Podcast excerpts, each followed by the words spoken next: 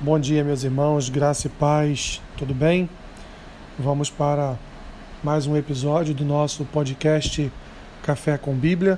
Hoje, dia 13 de outubro, faremos a leitura e uma breve reflexão no texto que se encontra na segunda epístola de Pedro, capítulo 3, versículos 1 ao 4, que dizem assim: Amados, esta é, esta é agora a segunda epístola que vos escrevo em ambas, procuro despertar com lembranças a vossa mente esclarecida, para que vos recordeis das palavras que anteriormente foram ditas pelos santos profetas, bem como do mandamento do Senhor e Salvador, ensinado pelos vossos apóstolos, tendo em conta, antes de tudo, que nos últimos dias virão escarnecedores com seus escárnios, andando segundo as próprias paixões e dizendo: Onde está a promessa da sua vinda?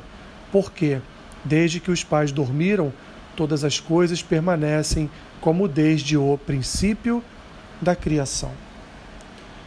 Meus irmãos, esta é uma pergunta recorrente, não só no nosso tempo, mas ela sempre foi uma pergunta recorrente.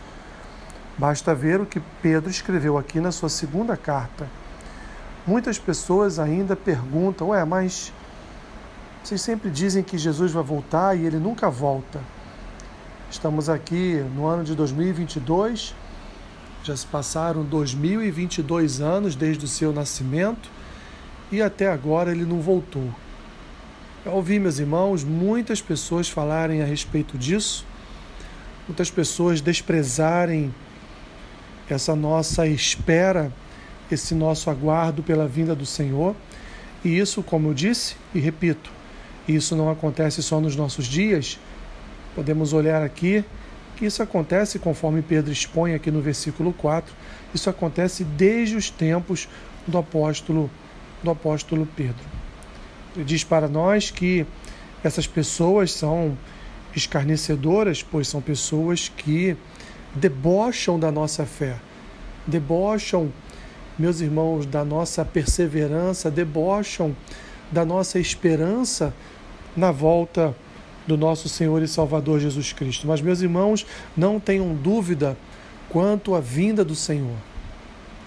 Não tenham dúvidas em seus corações quanto ao retorno do Rei para resgatar o seu povo, do noivo para casar-se definitivamente com a sua noiva. Não se enganem pela pressa deste mundo, pela ansiedade deste mundo, pelas mentiras, falácias e escárnios deste mundo, pois o mundo ele anda em suas próprias paixões e, portanto, nunca poderia entender a nossa fé, compreender, meus irmãos, que nos alimentamos todos os dias com a esperança de que tudo isso aqui um dia passará e o Senhor em breve estará nos recolhendo para os seus braços, não só no sentido, meus irmãos, de uma futura morte do corpo, mas principalmente no sentido de uma vida eterna com Ele. Assim, deixe que, deixe que, que a sociedade, que o mundo, que o espírito que está neste mundo continue a escarnecer da nossa fé, a escarnecer da nossa esperança, a escarnecer da certeza que temos em nosso coração revelada essa certeza através das Escrituras de que o nosso Senhor voltará para nos levar para a eternidade. Senhor, obrigado.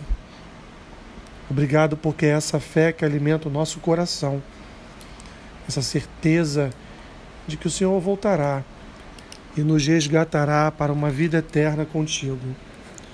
Abençoe, Senhor, o dia do meu irmão, da minha irmã, que o Santo Espírito possa acompanhá-los, possa auxiliá-los, possa abençoá-los neste dia.